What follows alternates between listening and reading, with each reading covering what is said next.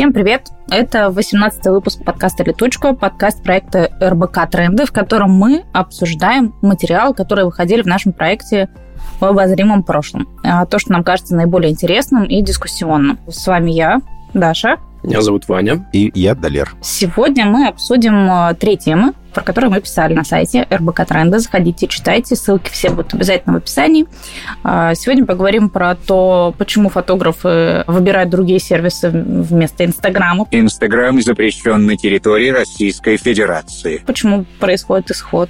А, про то, как мемы могут нас спасти и от чего, главное, они нас могут спасти. И что окажется на свалке после пандемии. Давайте начнем с Инстаграм, наверное. Материал на сайте называется «Исход из Инстаграм. Почему фотографы выбирают другие сервисы». Но тут надо еще, наверное, сделать ремарку, что к моменту, когда мы записываем этот выпуск, Инстаграм на территории России заблокирован. И, кажется, там еще теплится жизнь, но, очевидно, сейчас те, кто раньше постил контент в Инстаграм, будут выбирать какие-то другие сервисы. Но интересно, что процесс, вот этот исход, он начался как бы сильно задолго до. Вот сейчас мы расскажем, почему так. Как минимум несколько месяцев назад. А, суть в том, что э, Инстаграм, ну, небольшая справка, это сейчас э, четвертое по количеству пользователей платформы в мире, там где-то миллиард двести э, пользователей. И Инстаграм начинали фотографы, то есть основной контент на заре Инстаграма состоял из фотографий профессиональных фотографов, и сейчас наблюдается исход э, этих фотографов в другие платформы э, как раз по причине того, что э, Инстаграм немного меняет фокус с фотографии на видео, и это становится как бы их главным направлением. Например, они сейчас очень много вкладывают усилий в то, чтобы развивать Reels, это аналог ТикТока. И многим многим пользователям, э, фотографам э, это не нравится, поэтому они ищут э, замену Инстаграму. И, в частности, они вот переходят, например, в Твиттер. И причин у этого много. Ну, во-первых, почему недовольны фотографы такому положению? Потому что приоритет дается видео, соответственно, и все вот эти вот системы алгоритмов, построения ленты, оно это тоже учитывает, и приоритет отдается рилсу, Э, фотографий в меньшей степени. И, соответственно, у людей падают э, показатели там, просмотров, лайки, добавления закладки и, и так далее. Э, плюс, помимо прочего, в Инстаграме не очень удобно ввести комьюнити и не очень удобно собирать коллекции твоего контента. И поэтому, вот, например, Твиттер приглянулся потому что там э, гораздо удобнее можно общаться со своей аудиторией, там более э, продвинутая система комментирования, элементарно можно просто вставлять ссылку, которая, э, по которой можно перейти куда-то еще. Плюс там работают хэштеги, и ты по хэштегам можешь собирать какую-то коллекцию контента. Ну и там, кажется, удобнее как-то работать с фотографиями просто. Ну, тут надо добавить, что все-таки для России, наверное, реальность будет выглядеть немножко иначе, да, в обозримом будущем.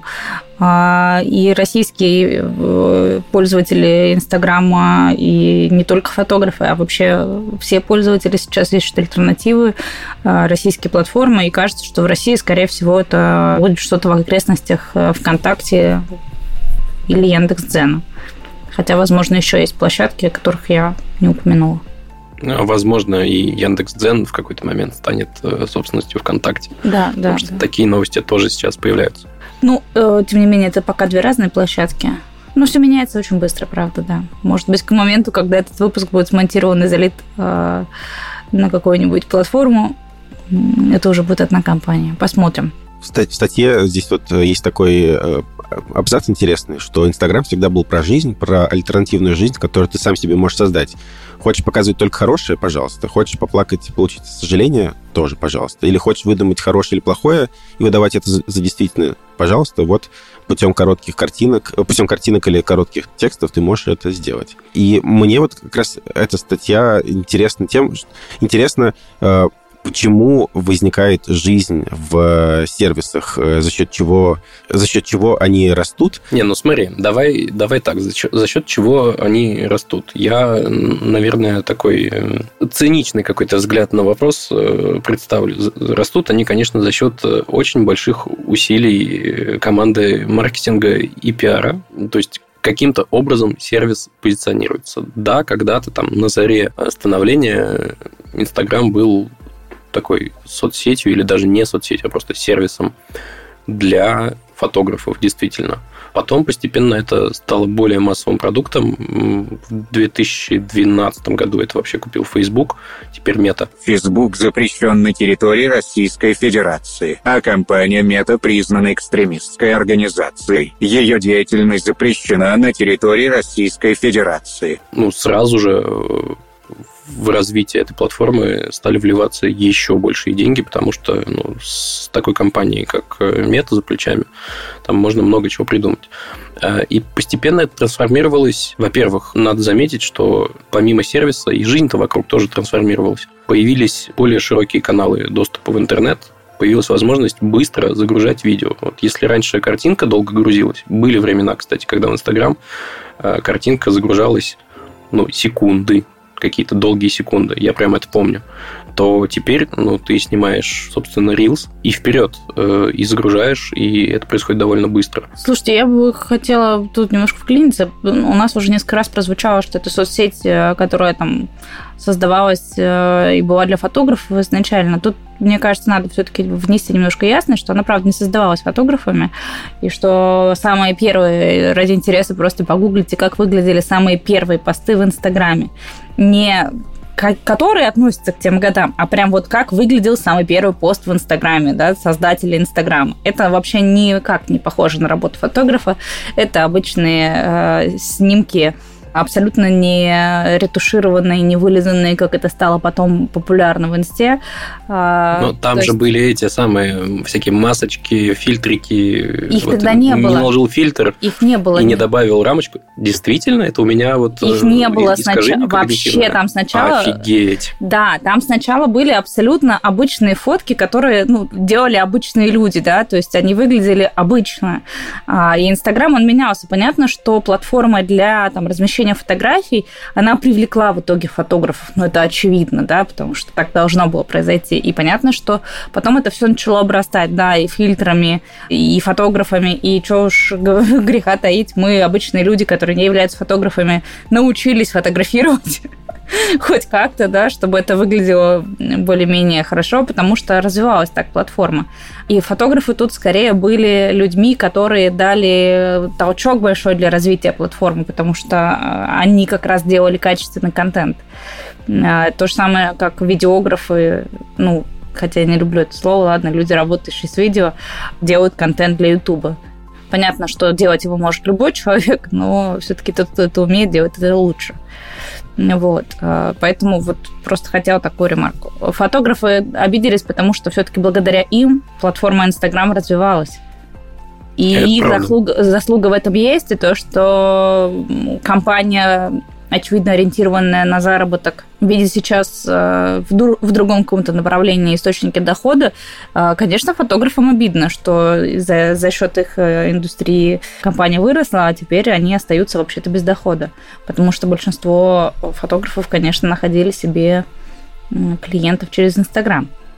А, и что мы наблюдали в последние месяцы, когда появились Reels, что все эти фотографы вынуждены были научиться танцевать, на видео, э, снимать э, какие-то странные смешные скетчи, вот, чтобы хоть как-то выкладывать хоть что-то в Reels, чтобы поддерживать свои охваты. Ну, это было так же странно, как э, все люди, которые сейчас переходят из Инстаграма в Телеграм, заводят свой Телеграм-канал и начинают там постить свои фотографии.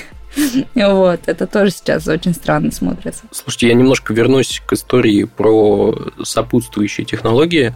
Одной из главных причин, на мой взгляд, того, что фотографы стали мигрировать из Инстаграма в какой-то момент э, на другие более специализированные сервисы, еще в том заключается, что качество фото за годы не сильно-то увеличилась. Вот ты загружаешь фотку, а она сильно-сильно даунскейлится. В какой-то момент это было 1024 на 1024 пикселя. Эм, когда-то они все-таки позволили постить фотки не квадратного формата, слава тебе, Господи. Но разрешение все равно осталось невысоким. И, ну, грубо говоря, если ты пойдешь на 500px, ты там сможешь загрузить намного более качественную с точки зрения картинки фотку. И, кстати, это один из тех сервисов, куда действительно про-фотографы начали мигрировать. Мне кажется, тут важно еще поговорить про, а, а в чем здесь тренд, как мы любим да, задавать этот вопрос, в чем за тренд, что платформы меняются вслед за, ну, с одной стороны, за потребителями, с другой стороны, вообще-то вслед за деньгами. Они пытаются найти способы монетизации, и мы видим то, что, в общем, платформы, они становятся вообще другими, вообще не такими, какими были изначально. И я не думаю, что это только про Инстаграм.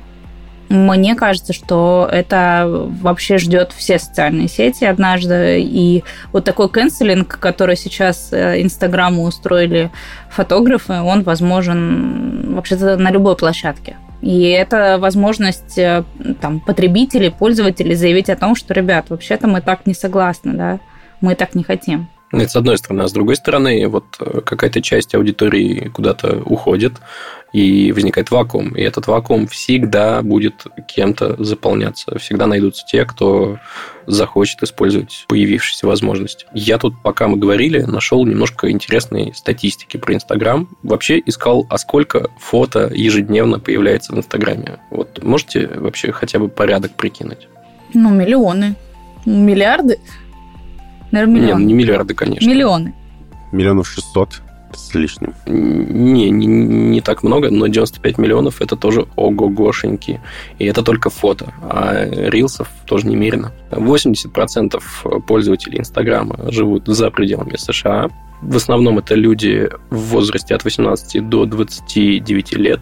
К слову о трендах. 32% подростков, ну или это англоязычный источник, это тинейджеры.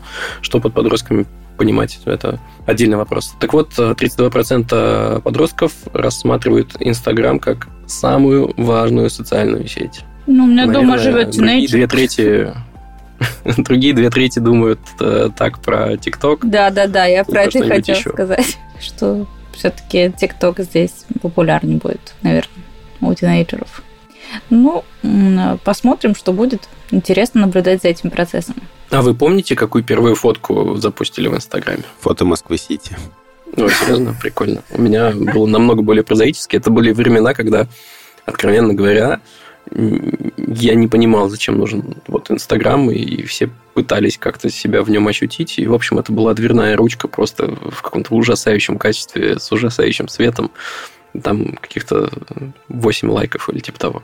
У меня была первая фотка, я возле Третьяковской галереи, видимо, в районе Пасхи а, шла, потому что там стояли огромные яйца, не, не, не знаю из чего, и их расписывали художники разные. Вот в, прям в этот момент, э, ну, такая акция была. Я а, одно яйцо, которое в этот момент прям расписывал художник, сфотографировала и выложила. И эта фотка, по-моему, до сих пор у меня осталась, Последующие фотографии, то есть вторая, третья и далее, я их поудаляла потом, а, потому что это были фотографии моих коллег и друзей. То есть я почему-то фотографировала не себя, а людей, которые меня окружают. В общем, да, не очень было понятно, как пользоваться этой штукой. Ну и вообще, меня кажется, заставили коллеги завести Инстаграм, честно говоря. Я хотел красиво завершить эту тему, сказав, что у РБК Трендов есть свой Инстаграм, достаточно в поиске ввести РБК тренды и пытался найти URL, чтобы уж точно сказать, но не нашел. Ну, тут надо добавить, что все-таки Инстаграм на данный момент в России заблокирован, поэтому ищите нас ВКонтакте все-таки. Это правда. ВКонтакте тоже очень легко найти. Ну и весь этот контент будет там. Следующая наша тема, кстати, тоже про соцсети, наверное, часть, да, материал называется «Спасение в мемах» как юмор влияет на ментальное здоровье. Ну что, признавайтесь, смотрите мемчики, может, делайте сами. Не делаю, но веду телеграм-канал с мемами. Ты ведешь телеграм-канал с мемами? Ой, я подпишусь. Доб- Называется «Доброе утро, коллеги». Фу. Ну, из- изначально просто я прислал там э, мемы, которые так или иначе были связаны с э, какими-то рабочими темами. А Э, почему не доброго времени суток, коллеги? Не знаю, не подумал. Может быть, еще переименую его как-нибудь. Прости. Ох, не, смотрю, конечно, из, из того, что я произвожу, это не то, чтобы можно считать мемами, но стикеры внутренние для команды РБК Трендов э, я делаю. Вот стикер-пак в Телеграме э, под названием «Мурмурация». Он есть. Он, по-моему, даже открытый, потому что там никакой супер внутренней кухни нет, но некоторые, конечно, стикеры будут понятны только нам. Это правда. И он полностью состоит из мемов. Это точно, да. В целом, конечно, про влияние юмора на ментальное здоровье уже написано немало. И понятно, что юмор помогает переживать э, тяжелые периоды. И на примере COVID-19 в нашем материале говорится, что вот в начале пандемии вышло исследование, в котором авторы доказали, что широкое освещение темы COVID-19 усиливает негативные последствия эпидемии в обществе. И что люди, которые просматривают мемы на эту тему, гораздо проще переносят э, стресс от происходящего. Просто потому, что они как будто бы немножко обесценивают э, мемы, немножко обесценивают э, вообще страшность происходящего. Это, кстати, интересный инсайт, потому что своего рода эскапизмом является, точнее, на, наоборот, это не является эскапизмом. Как будто бы кажется, что вот если будешь смотреть мемы на какие-то отвлеченные темы не будешь уделять внимание проблеме, э, то вот ты туда уйдешь, и там у тебя будет отдушина. Но, оказывается, еще более эффективно э, смотреть всякие смешнявки из нета э, лучше прямо, прямо на тему кризисов. Ну, если говорить про текущий э, кризис, который сейчас мы проживаем, мемы на эту тему меня не радуют. Скажу честно, я не способна пока над ними смеяться. А я вот, честно говоря, даже не видел мемы на, эти- на эту тему. А они есть. Возможно, я стал избегать их. Они, они достаточно, во-первых, да, я согласен, тяжело воспринимаются сейчас, потому что ну, стадия, наверное, еще не та. Нужно как-то с этим совсем примириться. А во-вторых, они все довольно мрачные, э, такие местами даже чернушные. Поэтому вот э, веселье там что-то не особо. Э, Не знаю, когда-нибудь социологи, мимологи проведут исследования и поймут, как это все происходило в 2022 году, посмотрим. Пока кажется, что я, лично я на другие мимасики буду посматривать. Вот, кстати, знаете, что, что всегда меня спасает? Это котики и собачки. Вот, да, э, вот я про это же хотела сказать, э, что я читая этот материал, вспомнила э, книгу Криса Бейли «Мой продуктивный год». Парень на протяжении года исследовал всякие разные техники продуктивности, разной степени всратости, вот. Но, тем не менее, ну и приводил потом в этой книге те, которые, на его взгляд, работают, и, как ни странно, среди там каких-то очень-очень адекватных, понятных, логичных способов э, быть продуктивным. Был э, просмотр картинок и видосиков с котиками и собачками, ну и вообще с любыми животными, и он как раз рассказывал о том, что да, доказано, что это очень хорошо разгружает э, психику, это помогает перезагрузиться, поднять настроение, а, и что если ты там хочешь быть продуктивным и классно справляться со своими задачами, то неплохо было бы ввести в свою рутину ежедневный просмотр э, вот таких вот э, забавных э, картинок. Вот, я до прочтения в этой книге, я понимала, что э, эффект прикольный, но я, я не думала, что это доказанная штука. Вот, теперь без зазрения совести смотрю видосы со смешными котами. Теперь метод помидора становится еще более интересным и, забавным. Расскажи про метод помидора быстро в двух словах, а то люди не поймут. Э, Быстро в двух словах. Метод помидора. Э, Идея заключается в том, что нельзя впадать в это сладостное состояние потока. э, Там в 9 утра сел за интересную задачку, вынырнул в 9 вечера, прошло 12 часов, ты весь выхолощен, устал и больше ничем не можешь заниматься. Лучше делать небольшие перерывы. Условно, полчаса поработал, 5 минут походил, размялся, попил водички, посмотрел на котиков, э, вернулся к задаче. Э, Поначалу это сложно, ну, просто сам факт переключения, сам факт следования вот этому расписанию. Потом втягиваешься, становится очень классно, и продуктивность вырастает, это тоже доказано. Ну, котики это не мемы. Успел за 60 секунд. Да, котики это не мемы, но тем не менее тоже хорошо работает. Поэтому всем котиков и собачек. Да. Что, э, к хорошим новостям перейдем? Давай. Как будто бы Э, во всяком случае, в Москве пандемия закончилась. Э, этот вывод можно сделать на основе того, что отменили большинство, если не все не меры все. по... Ну, не все, хорошо. Но самое раздражающее, наверное, всех маски точно отменили. Ну и перчатки. И теперь... Да-да-да. И дистанцию. А перчатки отменили, по-моему, получается так. Короче говоря, главный вопрос. Непонятно, что теперь делать со всеми этими масками, во-первых, непонятно было, что делать со всеми этими масками, которые в идеальной ситуации ты должен менять там каждые часа два. И, ну, что касается врачей, они там вообще просто какими-то десятками маски меняют в течение, в течение дня. А, и все они оказываются где? А, конечно же, на свалке. Это большая экологическая проблема.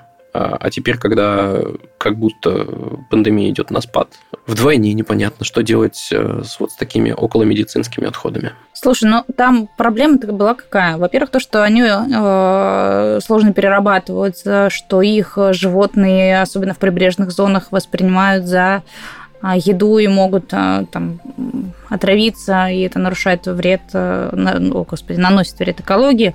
А, это первая проблема. Вторая проблема, что использованные маски и перчатки – это отходы класса Б, которые, по идее, нужно сначала обрабатывать санитайзерами и после этого только утилизировать. Но в начале пандемии нам всем рекомендовали их э, хотя бы убирать куда-нибудь, да, упаковывать плотненько и только так уже выкидывать вместе с бытовыми отходами. С одной стороны, отказ от масок приведет к тому, что все-таки их станут меньше покупать, и вот этот вот э, ущерб, который наносился экологии, он э, приостановится. Но я, честно говоря, пользовалась не медицинскими, а тканевыми масками, и у меня их много. И они, надеюсь, не наносят вред природе. Ну, пока ты их не выкинула, пока они висят у тебя на крючочке где-нибудь в прихожей, ну, наверное, они никому вред не наносят. Да. Э, но действительно, во-первых, помимо того, что их производили какое-то невероятное количество, есть некоторая инерция. Ну, предприятие не может просто взять и перестать производить. Им нужно перестроиться, поэтому еще какое-то время они будут их производить. И нет никаких э, даже альтернативных способов их использовать. Ну, то есть, э, если это не тканевые, а именно медицинские маски, ну, их точно никто не будет носить, даже как э, любят в Азии, ну, как элемент какого-то, да, имиджа их как какой-то аксессуар, ну да, наверное, какое-то время они полежат на складах. Но они же длительного хранения. Очень надеюсь, что ничего с ними такого страшного не происходит, что они не слеживаются там как-нибудь. Вот, наверное, наверное, это хорошая новость, что ну, это длительного хранения продукт. Э, Кстати, про продукты длительного хранения. Ведь история с пандемией – это не только про маски, а, кстати, речь теперь уже не только про пандемию. В этом материале говорится еще и про запасы продуктов, которые люди э, компульсивно сделали сначала, когда начались локдауны, а теперь еще и в связи с той экономической ситуацией, в которой мы сейчас находимся в России. Да, люди тоже сделали большие запасы сейчас, и экологи видят в этом какую проблему? В том, что это все испортится, и в том, что это ну, такое бездарное расходование ресурсов, что ли. Что вы думаете на этот счет? Ну, то есть получается, что мало того, что ты не просто упаковку выкинешь от использованного, так ты выкинешь еще упаковку с содержимым внутри, и непонятно, как это все будет разлагаться, как это повлияет там на э, ну, тех же животных, о которых ты уже мусора, говорила. Опять же. Ну да, да, да, да. Утешает только то, что внутри сложно перерабатываемых упаковок э, находятся все-таки органические отходы. Ну, то есть еда, она, если мы говорим о еде, она будет расходоваться, ой, господи, она будет разлагаться достаточно быстро. А вот э, что касается химии, но у нее, во-первых, срок годности тоже довольно хороший. И это тоже, наверное, хорошая новость. И химию это в итоге используют. Но что касается там условной гречки с тушенкой... А ты никогда не видел банки с тушенкой военного времени? Я имею в виду Великую Отечественную войну. Видел. Говорят, что это даже относительно... Съедобно было, да? Да. Но сам никогда не пробовал. И не надо. Это смертельно опасная штука, просроченные консервы. Ну ладно. Ну, короче, мы тут ровно про то, что, ребята, давайте ответственно к этому вопросу тоже относиться, хотя ну, вряд ли вы просто будете выкидывать такие запасы. Тем не менее, важно, чтобы они на помойке не оказались. И сейчас, ну, как я надеюсь, многие компании и многие правительства будут разрабатывать какие-то программы перераспределения продуктов после вот таких панических закупок. Если вы точно понимаете, что вы, например, это не съедите, вы можете отдать, например, на благотворительность. У нас, кстати, на сайте есть материал про фудшеринг. Фудшеринг – это способ поделиться э, едой с теми, кому она нужна. Э, если, там, например, вы купили случайно 50 пачек гречки, а потом поняли, что не съедите, э, то можно с помощью специальных сервисов найти людей, которым эти 50 пачек гречки очень нужны. Не будем забывать еще про всякие платформы, на которых можно что-то продавать. Смотрите, у нас в этом материале, э, на который будет ссылка в описании этого выпуска, есть несколько советов, среди прочего, советов о том, как быть более экологически ответственным. Э, среди прочего, там есть такой пункт «Разберите свой шкаф». Э, надоевшие вещи в хорошем состоянии можно отложить, чтобы потом сдать, опять же, в пользу благотворительных фондов каких-то или на переработку. Ну, или Москве, обменяться. Например, есть, да, или, или обменяться. А в Москве есть пункты э, сбора таких вещей на, на переработку или не на переработку. Плюс есть конкретные организации, которые помогают, например, бездомным, вот, и они с радостью примут и еду, и какие-то вещи, например, там, э, средства гигиены. Но если говорить про вот эти компульсивные закупки продуктов, э, я для себя, ну, потому что я тот человек, который, мне кажется, так делает, э, э, я для себя это воспринимаю как такую копинг-стратегию, причем здоровую, ну, то есть стратегия справления с ситуацией. Ну, потому что я понимаю, что я это съем, я как бы понимаю, что я купил это, там, не знаю, по ценам двухнедельной давности и сэкономлю сколько-то. Вот. И если говорить про отдавание этих вещей и там ненужных своих каких-нибудь каким-нибудь благотворительным организациям, это тоже может быть, мне кажется, копинг-стратегии, когда ты помогаешь кому-то, ты себя начинаешь чувствовать лучше, и тебе в этой всей ситуации становится как бы э, проще. Но это то, про что многие говорят, что вот в, в этом кризисе нам всем нужно продолжать быть людьми, э, дарить друг другу любовь, и э, то, что поможет нам пройти достойно вот э, сквозь это все. Вот поэтому, может быть, и может быть тоже актуальным э, отдавать. Если вы понимаете, что вам самим тоже там хватит. Ну, то есть маску на себя, потом... На ребенка. Как сказал один из экспертов, с которым мы недавно разговаривали, э, технология это переменная, а люди это константа. Так что да, ребятки, давайте обниматься и заботиться друг о друге. Что ж, наверное, на этом мы и закончим. Напомним, как обычно, про то, что у нас есть а, сайт проекта РБК Тренды, есть YouTube-канал, на который можно подписаться. А, мы есть во всех социальных сетях, тоже обязательно подписывайтесь. Обратную связь об этом выпуске и о любом другом продукте проекта РБК Тренды можно оставить в нашем телеграм-чате, который тоже называется РБК Тренды. Ну и всем мир. Да. Всем пока, ребят. Спасибо. Спасибо. Пока. Пока.